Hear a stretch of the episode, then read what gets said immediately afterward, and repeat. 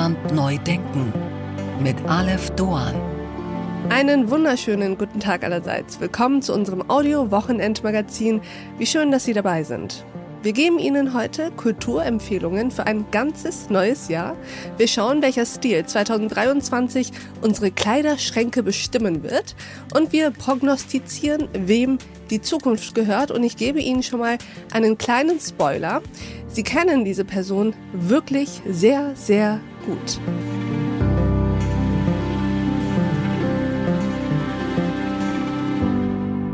Wie sieht sie eigentlich aus? Unsere Zukunft.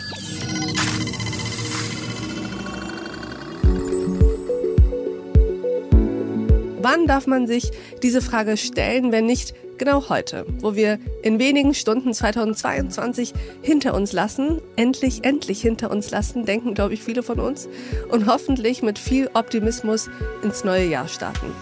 Weltweit wird ja an vielen großen und auch kleinen Zukunftsprojekten gearbeitet, die unser Leben bereichern sollen. Zum Beispiel wäre da der intelligente Ofen, in den man einfach nur irgendwelche rohe Zutaten wirft. Zwiebeln, Fleisch, Champignons, Kartoffeln.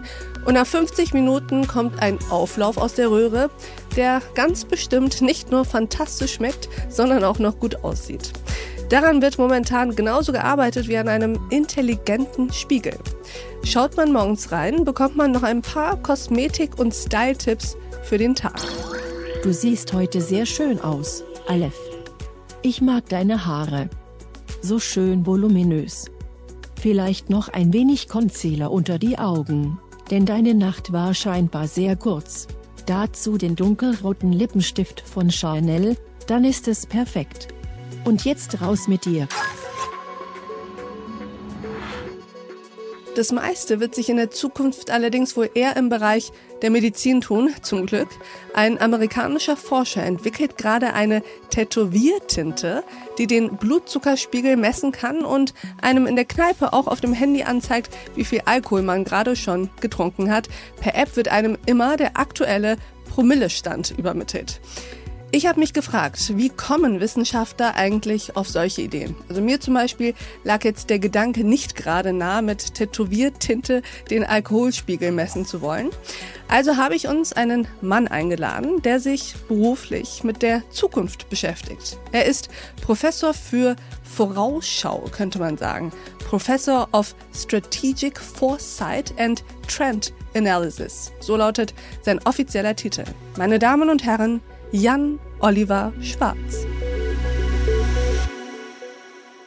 Äh, mein Name ist Jan Schwarz. Ich bin Professor für Strategic Foresight and Trend Analysis an der Technischen Hochschule in Ingolstadt und leite da das gerade neu gegründete ähm, Bayerische Foresight Institut bin vom Hintergrund her Wirtschaftswissenschaftler und habe Zukunftsforschung studiert in dem Bereich, auch promoviert und beschäftige mich jetzt seit gut fast 20 Jahren eigentlich mit der Frage, wie äh, Unternehmen und Organisationen mit der Zukunft umgehen und Veränderungen in ihrem Umfeld wahrnehmen. Das heißt, Herr Schwarz, Sie sind beruflich Prophet oder gucken beruflich in die Zukunft? Kann man das eigentlich so sagen? Eigentlich nicht. Ich würde das immer eher so formulieren, ich helfe Organisationen dabei, mit der Zukunft umzugehen. Und das beinhaltet beispielsweise auch schon eigentlich der, der Hinweis darauf, dass es gar nicht die Zukunft gibt, sondern dass wir eigentlich korrekterweise über viele mögliche Zukünfte sprechen müssten, weil die Zukunft offen und äh, auch noch unbestimmt ist. Also ich helfe eher Organisationen und auch vielleicht Individuen dabei, mit der Zukunft umzugehen, als vielmehr zu sagen, wie die Zukunft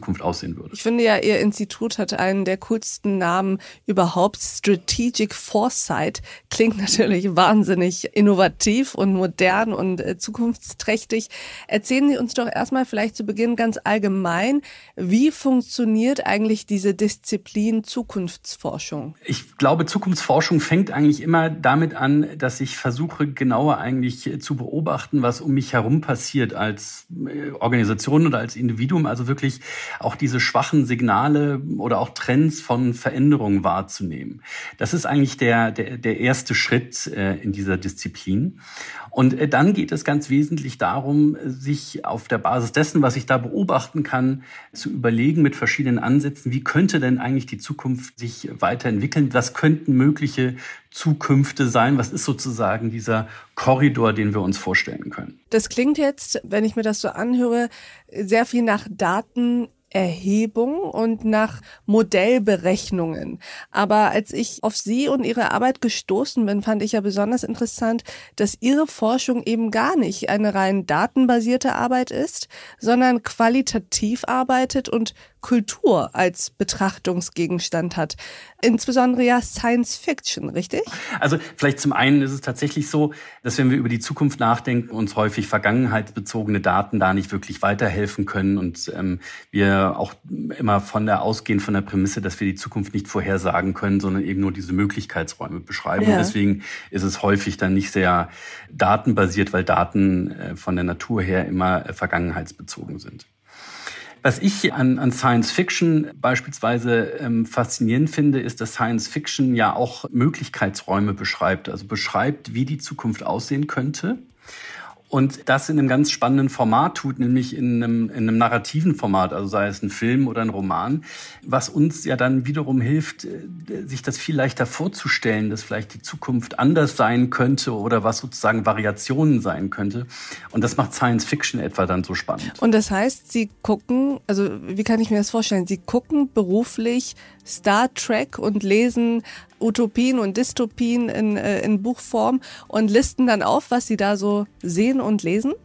Ah, genau, also für mich sind äh, Science-Fiction-Filme und Romane ähm, eine Quelle wie viele andere, die ich benutze, auch äh, in, in Projekten oder mit Studierenden, um zu verstehen, wie könnte die Zukunft aussehen. Und das ist eine andere Art von Filme schauen oder Romane lesen, die wir dann da machen.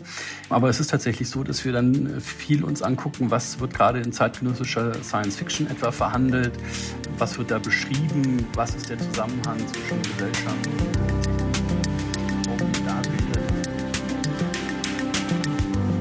Diese Folge in voller Länge finden Sie auf thepioneer.de oder in unserer Pioneer App.